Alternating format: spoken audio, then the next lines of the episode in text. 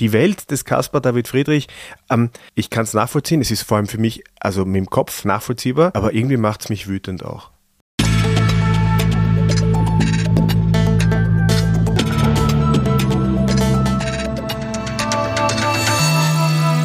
Ausgesprochen Kunst.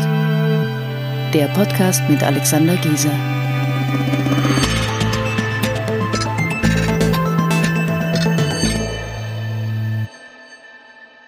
Herzlich willkommen bei einer neuen Folge von Ausgesprochen Kunst. Wir waren wieder einmal auf Reisen nach Törner im vergangenen Jahr, wo wir nach München gereist sind, ins Lehmbachhaus, hat es uns erneut ähm, nach Deutschland verschlagen. Diesmal sind wir wesentlich höher in den Norden gereist, und zwar in die Hamburger Kunsthalle. Dort findet nämlich zurzeit eine Ausstellung statt, die wir auf gar keinen Fall verpassen wollten. Viele von euch, Ihnen wird jetzt schon klar sein, worum es geht. Es ist das, das Jubeljahr eines großen deutschen Malers. Ich hatte eine sehr hohe Erwartungshaltung. Ob diese Erwartungshaltung meinerseits erfüllt wurde oder enttäuscht, das klären wir im Gespräch. Eines kann ich schon vorweg schicken. Ähm, ansonsten sind wir uns ja ziemlich einig in, unserer, in unserem Urteil.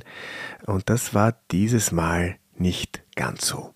Ich bin also gespannt, wie ihr das findet, dass es einmal nicht eitel Wonne zwischen Vater und Sohn ähm, dahergeht. Und ja, es war ein toller Ausflug. Ich habe das genossen, mit dir gemeinsam nach Hamburg zu reisen.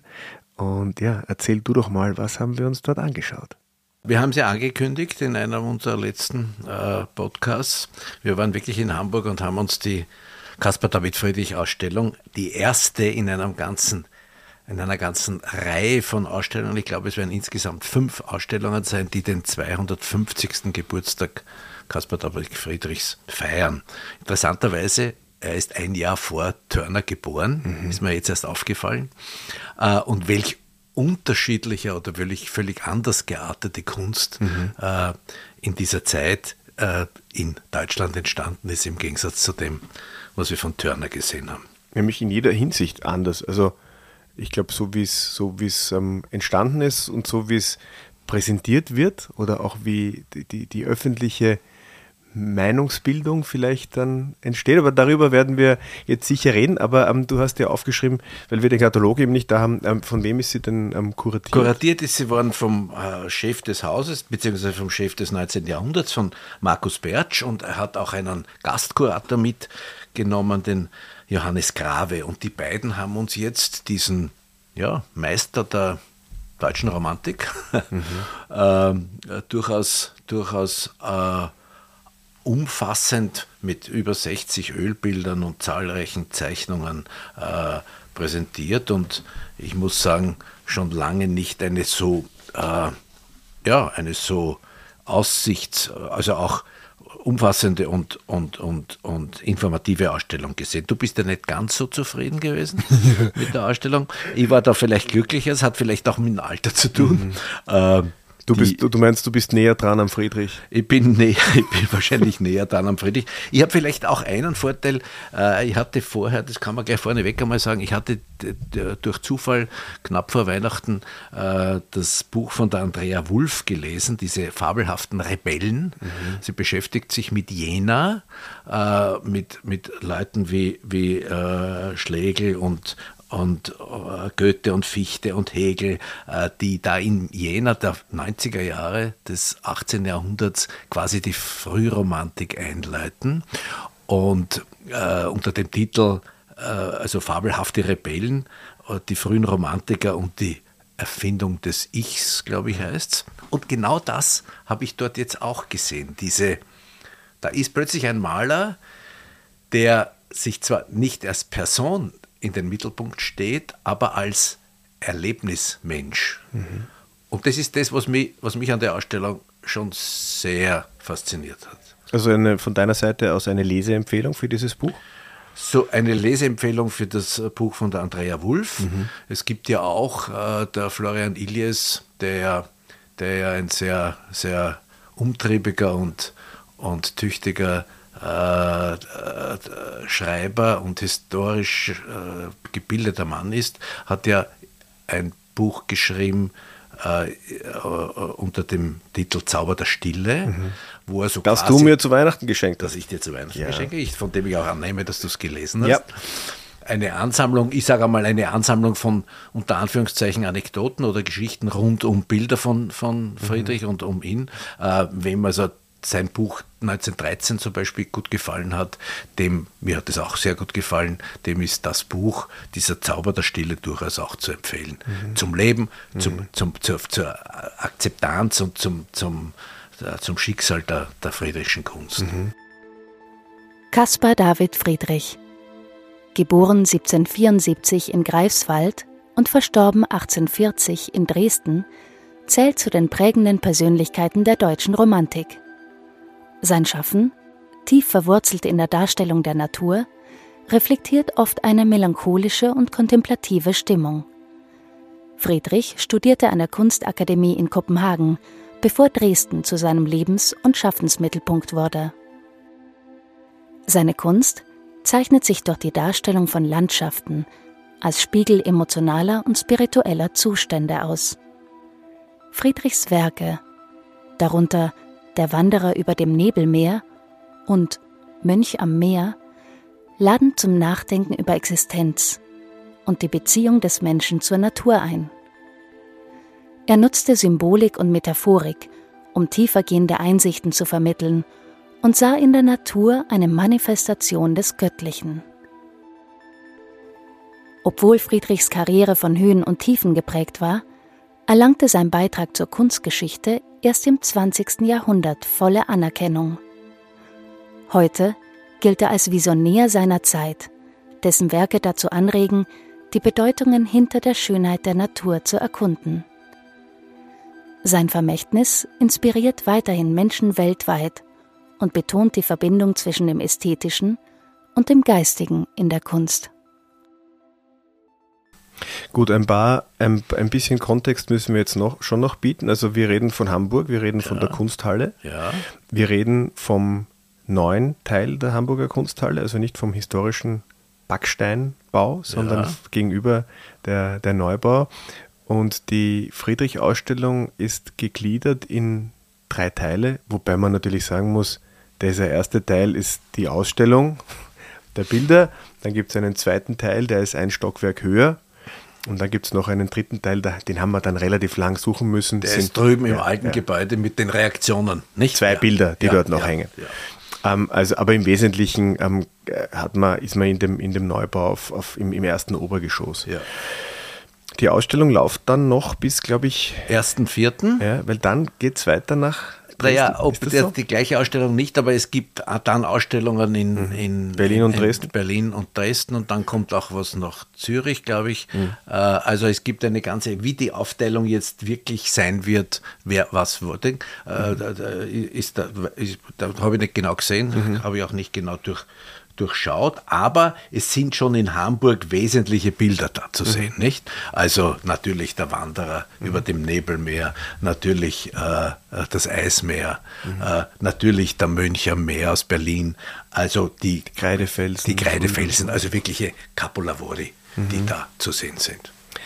Und da setzt er bei mir so ein bisschen der, der also rund um diese um die Gedanken zu diesen großen Bildern ähm, habe ich dann irgendwie so eine, eine leichte Unzufriedenheit, hat sich dann bei mir so hineingeschlichen, weil es ist natürlich vollkommen klar, dass diese, diese vier, fünf, sechs großen Hauptwerke, die machen natürlich in dieser Ausstellung die Musik. Das ist ja um, vollkommen zweifellos, handelt es sich da um großartige Meisterwerke.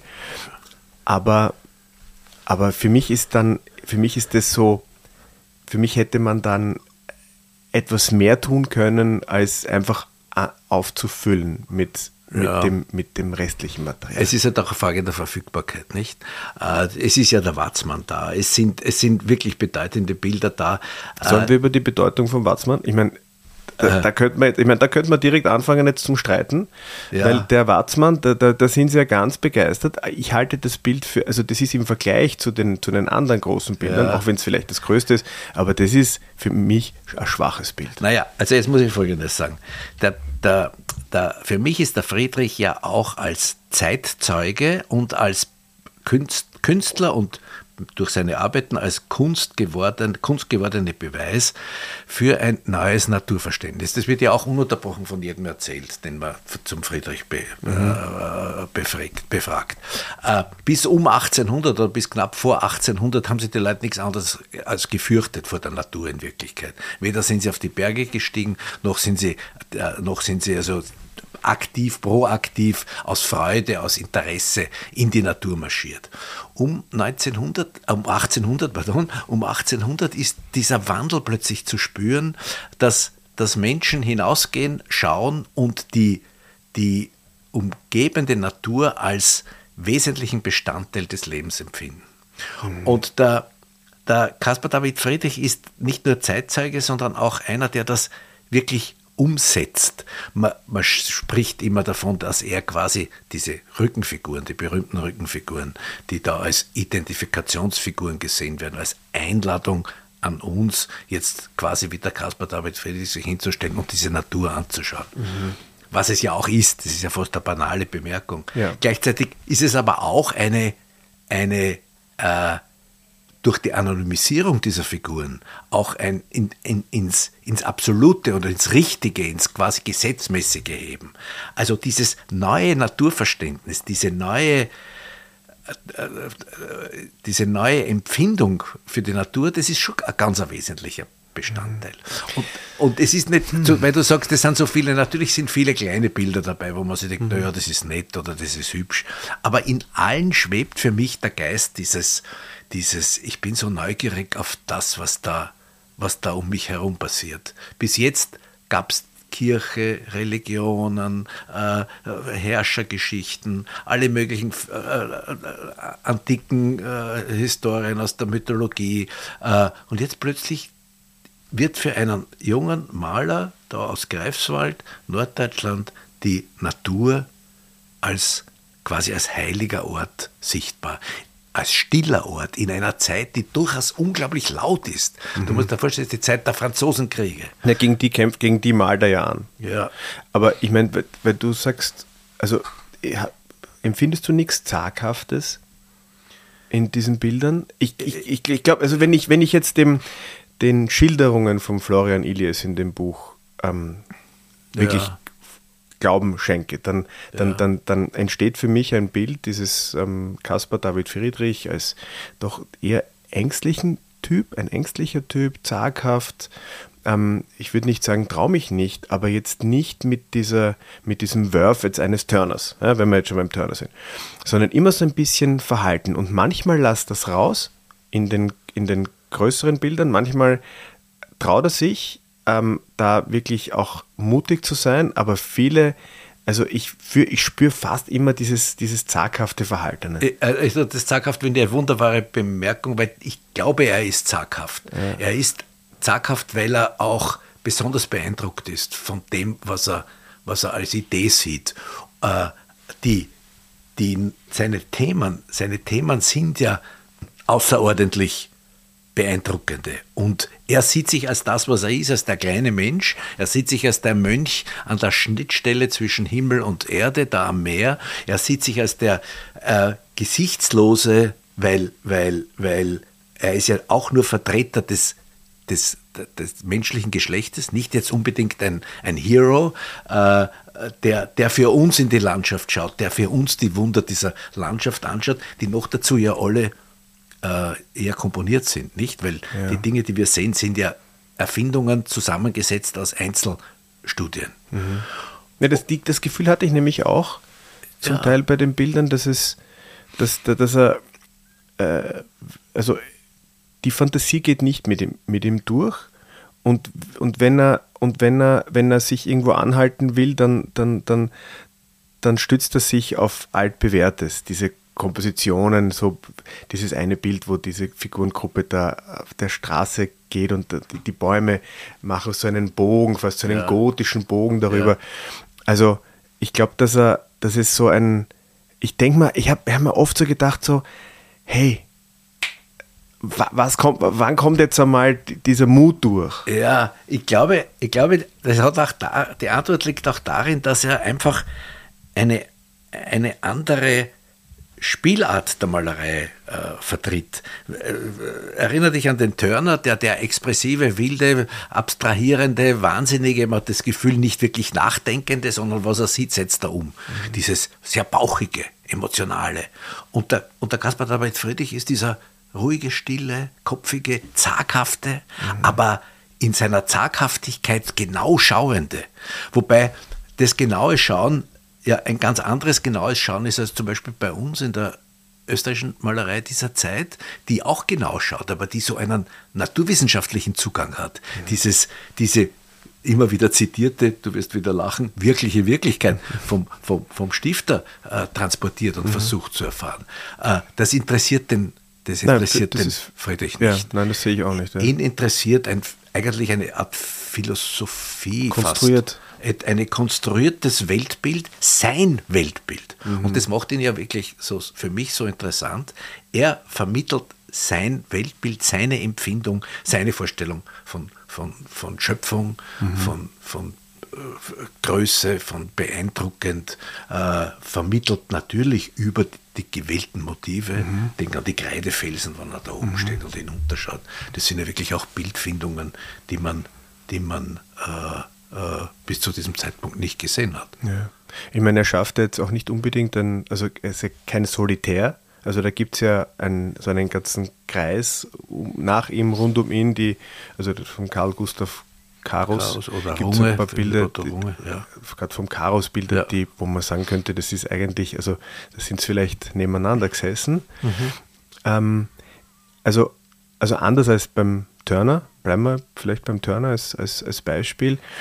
Ähm, und du sagst, es ist seine Welt, mhm. aber es war so auch ein bisschen die deutsche Welt oder die, die weil er wird ja heute hochstilisiert als der große deutsche Maler. Ja, deutsche Romantiker. Ja. Ist er auch. Und er ist auch eine Antwort auf dieses wilde, äh, auf die wilde zurückliegende Barock in Wirklichkeit, mhm. nicht? Also natürlich, der Klassizismus ist dazwischen, aber er ist auch eine Antwort auf die auf das, auf das Vorlaute oder Belehrende, äh, sei es jetzt sei es massive religiöse im Sinne von, dass einfach furchtbar viel geschieht, auch diese ganze, die ganzen äh, Inhalte der, der, der Barockmalerei sind für ihn, also er ist ein, ein Gegenpol. Nicht? Er bringt Ordnung in er, die Kunst. Das ist sehr schön. Er bringt Ordnung in die Kunst und er macht die, er macht das Erleben für uns nachvollziehbar. Ja, das kommt darauf an, für wen. Ja, also ich glaube schon, also ich fühle mich auch wohl, ja, aber es langweilt mich ein bisschen.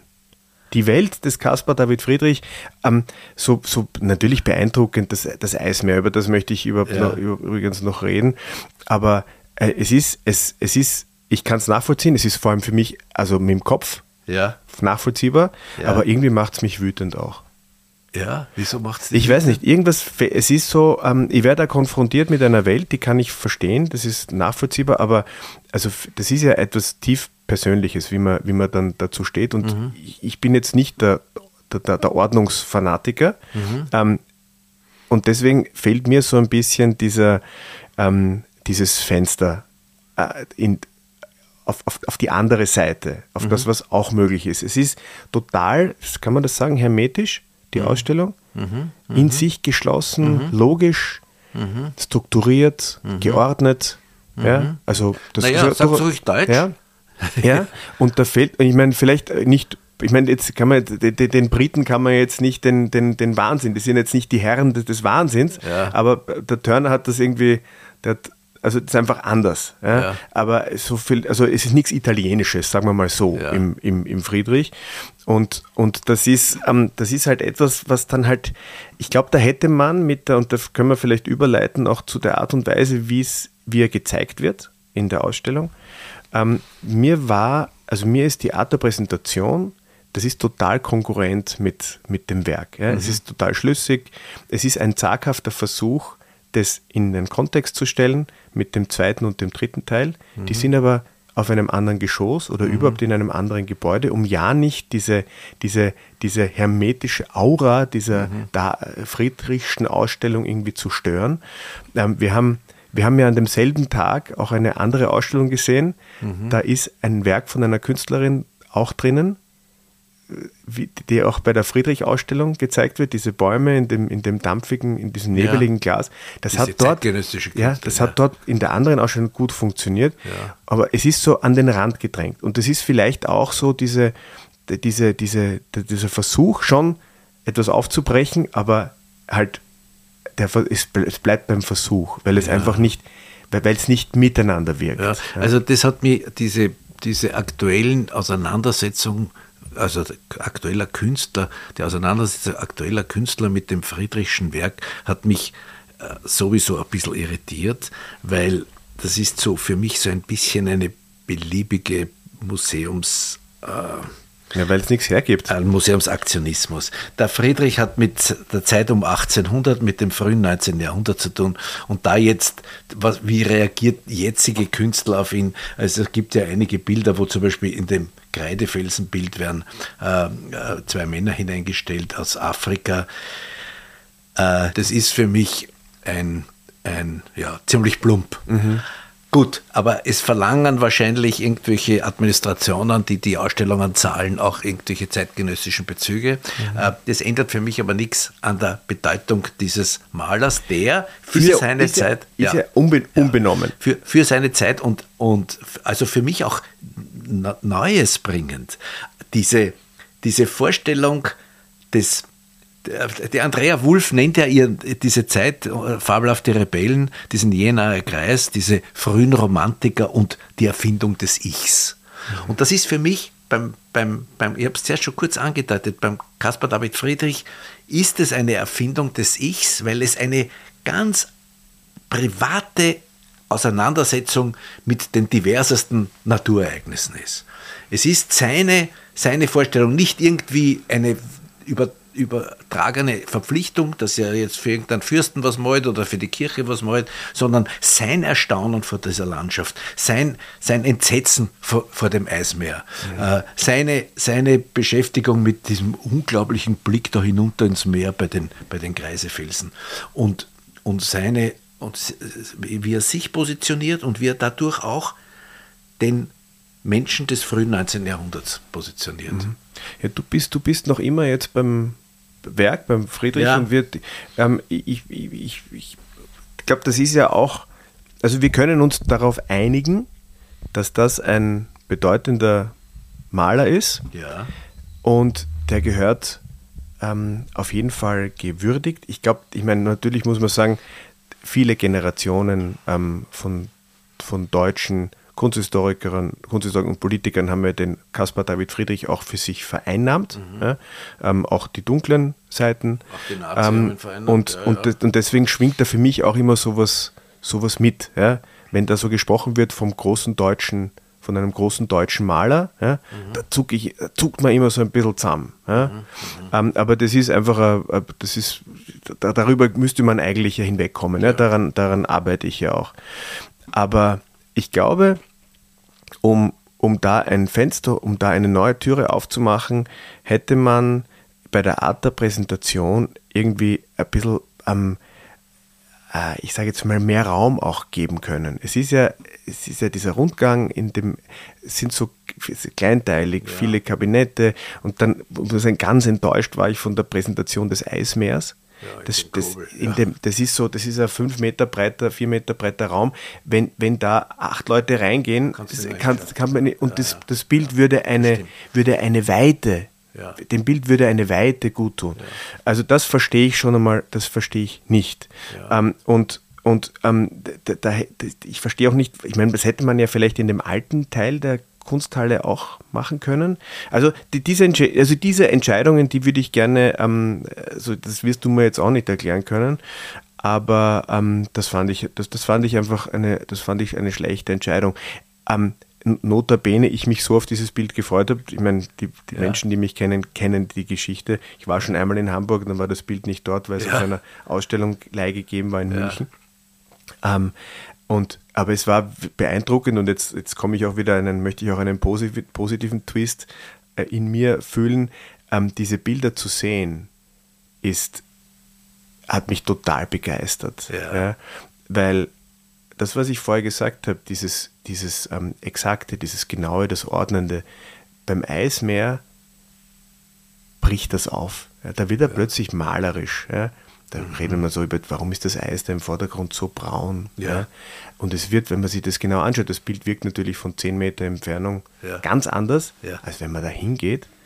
Und es ist einfach, es ist einfach bemerkenswert, was der, zu was er eigentlich imstande gewesen wäre.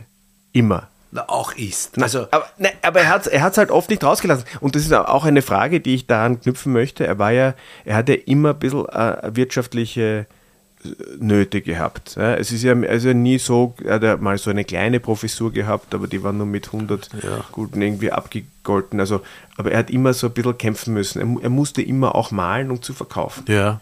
Und das unterscheidet ihn, glaube ich, so ein bisschen auch vom Turner, oder? Der Turner hat man so das Gefühl, dass vielleicht war es ihm wurscht, aber ja. der, der, hat, der hat mehr ein bisschen drauf scheißen können. Ja, ja, ja. Äh, also ich, ich, das kann ich jetzt nicht ganz nachvollziehen. Was mich, was mich wenn ich, mit, wenn ich die Augen zumache, was mich erinnert, ist dieser, zwar durch die räumlichen Situationen, du hast sie geschildert, und auch durch den, durch den heftigen Publikumsverkehr, der dort so wahrzunehmen ist, diese eine große Qualität, die diese Bilder auch haben, äh, ist ja sehr schwer zu konsumieren, nämlich diese Verzauberung. Äh, ich hätte mir gewünscht bei manchen Bildern, dass ich die Möglichkeit habe, mich da hinzusetzen und jetzt eine Viertelstunde das Bild allein anzuschauen. Aber erinnere dich an den, an den Mönch am Meer, ja, das große Bild, das ja, hängt in einem großen Raum. Ja. Und ja. dort wirkt das sofort ganz anders. Ja, ja, das stimmt schon. Aber trotzdem, es sind so meditative Bilder. Ich kenne ja das Bild aus Berlin. In Berlin hängt es an einer Wand, da sind zwei Bilder, äh, also links. Äh, und, und dort hat man das Glück oder konnte man das Glück haben, dass man vielleicht zwei, drei, vier, fünf Minuten auch allein ist mit dem Bild. Mhm. Das ist natürlich bei solchen Ausstellungen furchtbar schwierig. Mhm.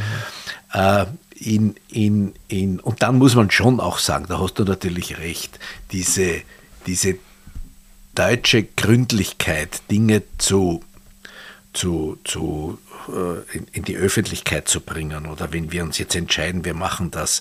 Ich meine, allein der Umstand, dass es allein in Deutschland jetzt vier Ausstellungen gibt, ist ja wieder ganz typisch. Äh, jeder zeigt auf, äh, ist, ist, schon, ist schon sehr auch den Mann ein bisschen über Gebühr einnehmend und in eine Richtung drängend, die wahrscheinlich, die wahrscheinlich äh, äh, der Wahrheit auch nicht entspricht. Aber jede Generation hat ihre Wahrheiten und wir haben uns jetzt einmal entschlossen, den Caspar David Friedrich, und das ist ja schon seit einigen äh, Jahrzehnten so, als den Vater der deutschen Romantik zu sehen, als den kühlen, stillen Denker, als den, nicht kühl, aber den stillen in sich in sich ruhenden Denker, der da zu unglaublichen Bildschöpfungen äh, kommt. Denn das muss man schon sagen. Bei aller, wie hast du es genannt? Äh, Ängstlichkeit oder wie bei aller Zaghaftigkeit, es gibt dann Bildfindungen, die wirklich grandios sind. Nicht mhm. noch einmal das Eismeer oder dieses in, auf Rügen-Ding, mhm. ja, spektakulär. Ja. Oder eben der Mönch, wenn man zum Beispiel Mönch am Meer, wenn man die Entwicklungsgeschichte ja auch kennt, mhm. dass das ein Bild ist, das ja gar nicht, gar nicht so, so leer war, sondern da waren ja viele, viele, viele Seelenschichten mhm. da. Wie er also dann Bildfindungen von einer Monumentalität und einem Mut bringt, mhm. der von Zaghaftigkeit absolut nicht spricht. Ja. Ne? Ja, ich glaube, das war ja auch, deswegen glaube ich, glaube, es war ja in ihm, in ihm drin, aber ja. er hat es halt nicht wirklich rausgelassen. Vielleicht zum einen, weil er halt, weil er, weil er, weil das einfach, weil er gewusst hat, das kommt gar nicht gut an. Ja? So ein, ja. eine, eine, eine, eine Waghalsigkeit. Ähm, und er hat sich, glaube ich, dann in diesem, in diesem er ist nicht ausgebrochen. Er war so ein bisschen, vielleicht auch hat sich angepasst an das, an das, an das allgemeine Bedürfnis der, der Öffentlichkeit. Ich weiß es nicht, das ist natürlich wild spekuliert, ja. aber irgendwas, irgendwie fehlt mir, habe ich so das Gefühl manchmal, dass es da so ein bisschen brodelt. Ja. Und das kam halt nur ganz selten zum Ausbruch. Ja, ja. Wobei man natürlich auch sagen muss, es gibt Künstlertypen und Künstlertypen. Wir haben es jetzt auch schon angedeutet, die, die, die diametral auseinander sind. Es gibt expressionistische und, und sehr in sich Geschlossene, die, die, die eher mit den Kopf arbeiten mhm. und die, die halt äh, quasi mit, mit der Malerbratze arbeiten. Äh, es sind verschiedene Charaktere, die jeweils an, an, an, dieser, an diesem Drang, die sichtbare Welt zum, zum, zum Medium ihrer Weltbeschäftigung oder mhm. Weltbewältigung mhm. äh, zu finden, äh, äh, da arbeiten. Ich meine, äh, der hat ja, das ist ja etwas, ich habe dich selten so ähm, äh, freudig erregt ähm, gesehen, wie ähm, vor diesem einem kleinen, relativ kleinen Bildchen mit äh, so einer, einer Ansicht von einer Bucht mit Segelschiffen, ähm, weil du ja dieses, weil du hast da verglichen mit einem Bild, das uns auch sehr gut gefällt, von einem, vom Anton Romako. Ja, ja, ja. Und da geht es um, also ich glaube, es ist Seitenverkehr. Seitenverkehr eine, ja? eine, sitzende Frau, ja. die sitzt links äh, mit einem roten Quant und schaut auf eine Bucht und in der Bucht sind eine ganze Menge Segelschiffe. Mhm. Und wir beide kennen das Bild von Anton Romako, das sich heute im Museum Ordner befindet. Ein sitzendes Baby mit einer ganzen Reihe von verschiedenen Strandutensilien wie kaputtes Netz, Muscheln etc. etc. Nur seitenverkehrt sitzt quasi seitenverkehrt an dem Strand und vor ihm eine ganze Bucht mit vielen, vielen Segelschiffen. Und das ist so ein deutlich, dass der Romaco eine Reproduktion nach diesem Bild gesehen haben mhm. muss. Denn wenn man das, das, das äh, friedrichsche Bild äh, durch einen Stich mhm. oder ein Klischee reproduziert, ist es genau die gleiche ja. Komposition. Ja. Das war natürlich die freudige Erregung, weil hier ein kleiner Musikstein in der mhm. österreichischen Kunstgeschichte äh, mhm. angefügt werden mhm. kann. Also so gesehen hat er natürlich hat er natürlich schon einen wesentlichen Beitrag geleistet, der Caspar David Friedrich. Ja. Ähm, jetzt nicht nur für die, für die deutsche Kunst, sondern für die gesamte Romantik ist ja jetzt kein deutsches Phänomen, sondern eigentlich ein ja. gesamteuropäisches. Ja. Bei uns hat ja, die, hat ja die Romantik auch, auch wenn sie dann von, bei uns hat es ein bisschen anders, gab es ein bisschen andere Ausformungen, nicht? Also die sind ja zum Teil auch dann durchgezogen auf dem Weg nach Italien. Ja. Aber ähm, gibt es eigentlich in, in Österreich, in österreichischen Museen relevante Friedrichs? Naja, wir haben, die zwei, wir haben die zwei Interieurs, mhm. diese Fensterausblicke. Er hat mhm. in frühen Jahren äh, vor allem gezeichnet und mhm. aquarelliert und er war ein Meister des, des Nuancierens in, in also praktisch farbloser Aquarellmalerei. Mhm. Und da gibt es die früher in der Stahlburg waren, sind mhm. jetzt im österreichischen Belvedere. Und äh, ich, ich, ich möchte es aber noch auf eine andere Ebene bringen. Nenn mir einen, jetzt sage ich einmal, expressionistischen deutschen Maler dieser Zeit. Du wirst keinen kennen. Dieser Zeit? Ja. Gibt es um 1800 einen, der so wild umeinander malt wie der Turner oder so wild umeinander, ich sage mal wild ja. umeinander malt wie der Goya? Du hast recht. Es, es muss, ja. was, es muss was mit der mit, der, mit, der, mit dem Habitat ähm, zu tun haben, ja, in dem er sich befindet. Es hat, hat. Es hat sicher auch was mit dem, mit dem Protestantismus zu tun. Es ja, und der Goethe, der Goethe hat ihn ja, hat ihn ja eigentlich auch, auch nicht wirklich wollen, oder? Naja, das war sein Mittel. Der hat schon gewusst, da ist was los. Äh, ich würde aber den goethischen äh, beurteilen nicht immer die allergrößte Präferenz. Er hat sich auch ordentlich geirrt. Ähm, äh, also die haben, die haben da die haben, der hat jetzt nicht immer den richtigen Blick gefunden. Aber es ist ja eigentlich lustig, weil für mich ist ja die, für mich ist ja Romantik etwas sehr Expressives.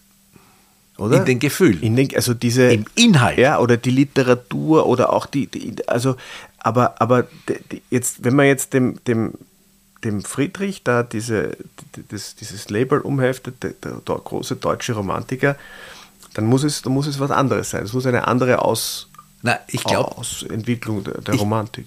Naja, ich glaube, du hast vollkommen recht. Es geht, es ist eine, ein starker, eine starke Empfindung wird hier vermittelt. Mhm. Über den mit Kopf. sehr kopfigen Mitteln. Mhm. Es wäre wahrscheinlich zu viel, wenn starke Empfindung und noch expressive Malerei wäre. Das wird wahrscheinlich äh, nicht erträglich sein. Mhm.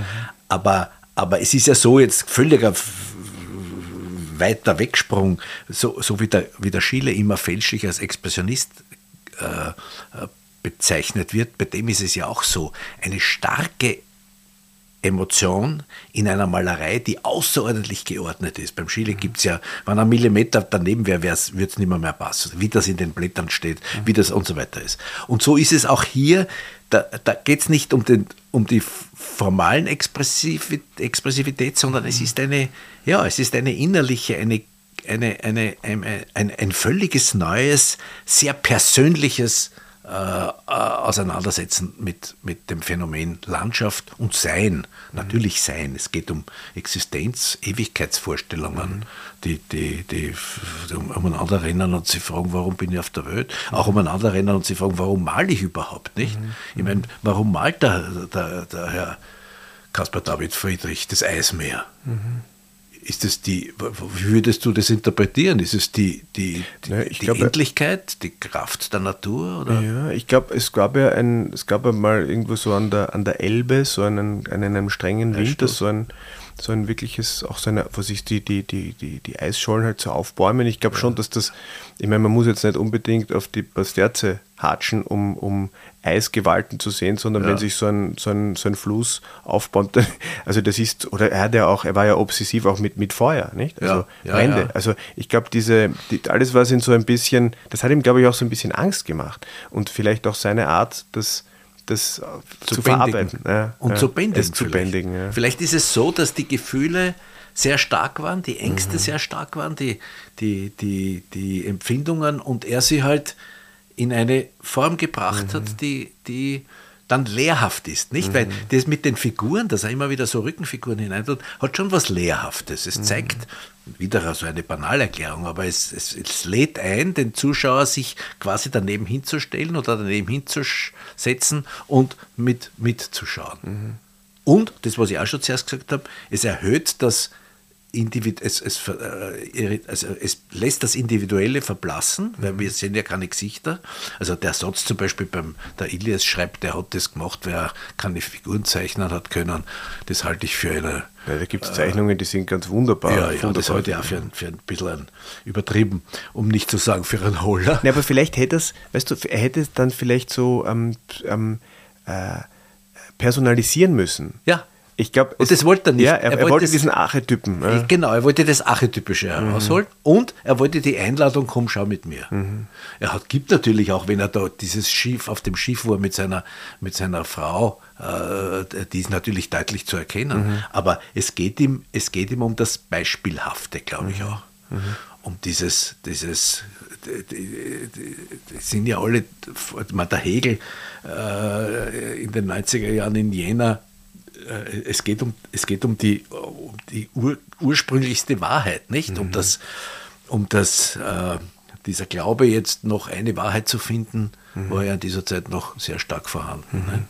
Na, interessant ist ja auch, dass da, dass ja da versucht wird, das zu verstehen ähm, zu deuten, zu interpretieren. Ich meine, bei dem Kreidefelsen äh, Frügen ähm, 10.000 Interpretationen. Und jeder, ja. versuch, jeder versucht zu erklären, dass das ist jetzt der, der Friedrich selbst und das ja. ist der, der, Bruder oder ja. ähm, die, die, Schwägerin und wo ist dann die, also die Frau oder wo ist dann die Schwägerin.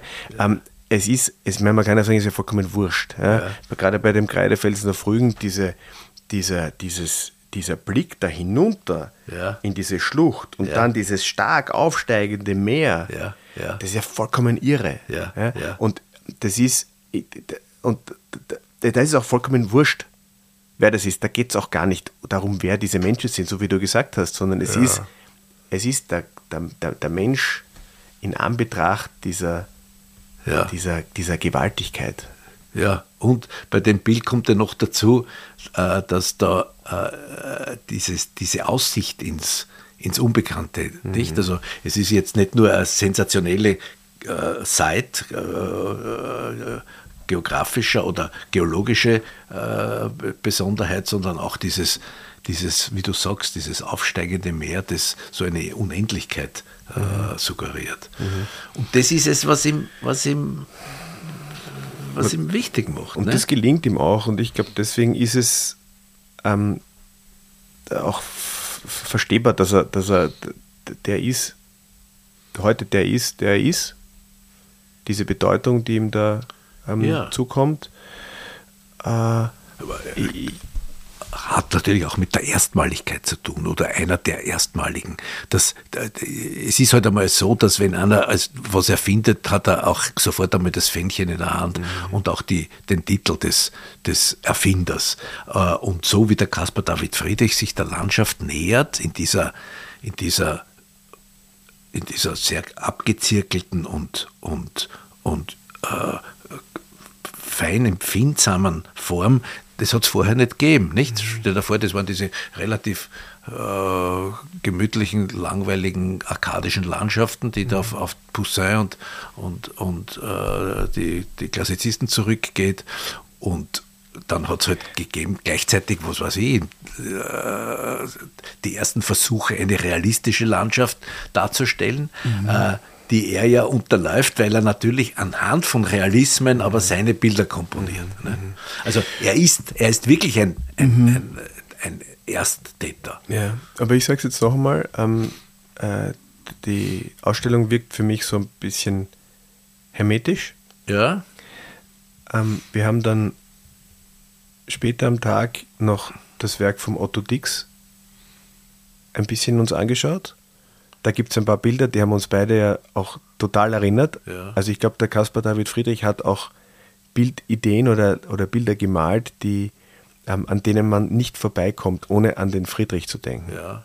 Ja. Und, und das macht, macht dann schon auch eine Qualität aus, finde ich. Und ich denke mir aber, dass man, dass es gut gewesen wäre, das auch zu zeigen. Diese, jetzt auch diese, diese Wichtigkeit, diese Bedeutung, die ja. über sein, weil er war ja dann lange vergessen, ja, ja. er ist erst dann um 1900 wieder entdeckt worden. Ähm, also, also ich möchte quasi eine Lanze brechen für die, für die, für all die Versuche, ähm, in musealen Ausstellungen das, diese, diese, diese Beschränkung auf das Werk eines Künstlers, einer Künstlerin über Bord zu werfen und da irgendwie äh, Kontexte ja. herzustellen. Da muss man wieder sagen, da hat zum Beispiel der Ilias einiges geleistet, was in der Ausstellung so nicht zu sehen ist, wenn er zum Beispiel darauf hinweist, dass der Walt Disney ein mhm. unglaublicher Caspar David Friedrich-Fan mhm. war und seine Zeichner, seinen Zeichnern mitgebracht hat, eine ganze Reihe von Kunstbänden und die mussten die Landschaften, die der Caspar David Friedrich komponiert hat, quasi übernehmen für, für, für, für die Zeichentrickfilme. Also quasi so, Entenhausen ist eine Idee naja, von Friedrich. Entenhausen würde ich nicht sagen, aber die, nicht, die, nicht die Comics, sondern diese, diese äh, Märchenfilme, Bambi. nicht Bambi und solche Geschichten, mhm. äh, wo also wirklich das Paradigmatische einer Landschaft dann äh, quasi eins zu eins übernommen worden ist. Weil es eben funktioniert, oder? Der Walt Disney ja, hat gewusst, das funktioniert. Ja, das funktioniert. Und es ist ja auch eine Leistung, es einmal zusammenzustellen, so wie es der, wie der, wie der Und dann muss man auch sagen, er hat Bilder geschaffen, die in unseren Köpfen schwirren. Mhm. Äh, denk, und die auch immer wieder paraphrasiert werden. Denk an den mhm. Sedlacek, mhm. äh, diese Paraphrase auf den, äh, über dem Wolkenmeer, mhm. äh, wo er, wo er Franz Sedlacek. Franz Sedlacek, genau, ist der Schamaler der Zwischenkriegszeit, ein äh, neusachlicher, äh, hochinteressanter ja, Künstler, hat sich mit dem, mit dem äh, über den Wolken äh, sehr beschäftigt und macht eine, eine ganz andere Ausformung, nicht? Das ist quasi ein Strichmännchen und mhm. so weiter. Und das wollte ich nochmal wiederholen. Mhm. Und der Caspar David Friedrich hat sich mit vielen Bildfindungen bei uns eingebrannt. Mhm.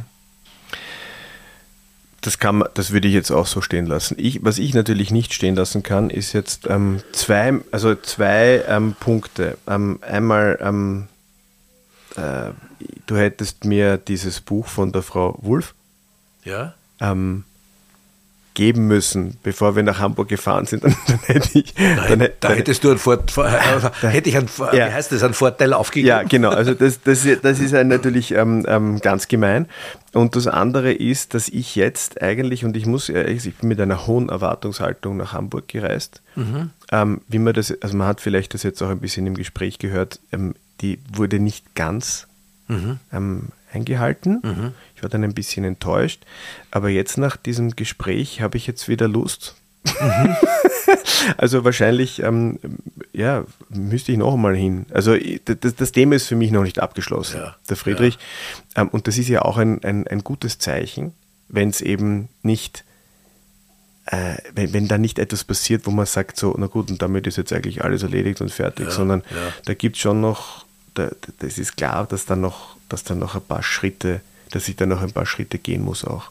Ja, naja, die, die Auseinandersetzung mit Kunst ist ja immer eine individuelle, Gott sei Dank. Mhm. Jeder geht mit, ich sage immer, jeder geht mit seinem Pinkel oder mit, den, mit seinen Erlebnissen an die Kunst heran und, und wenn man, wenn man Zuneigung oder Abneigung oder, oder Irritation verspürt, hat das immer auch einen Grund in, in, der, eigenen, in der eigenen Befindlichkeit. Ja.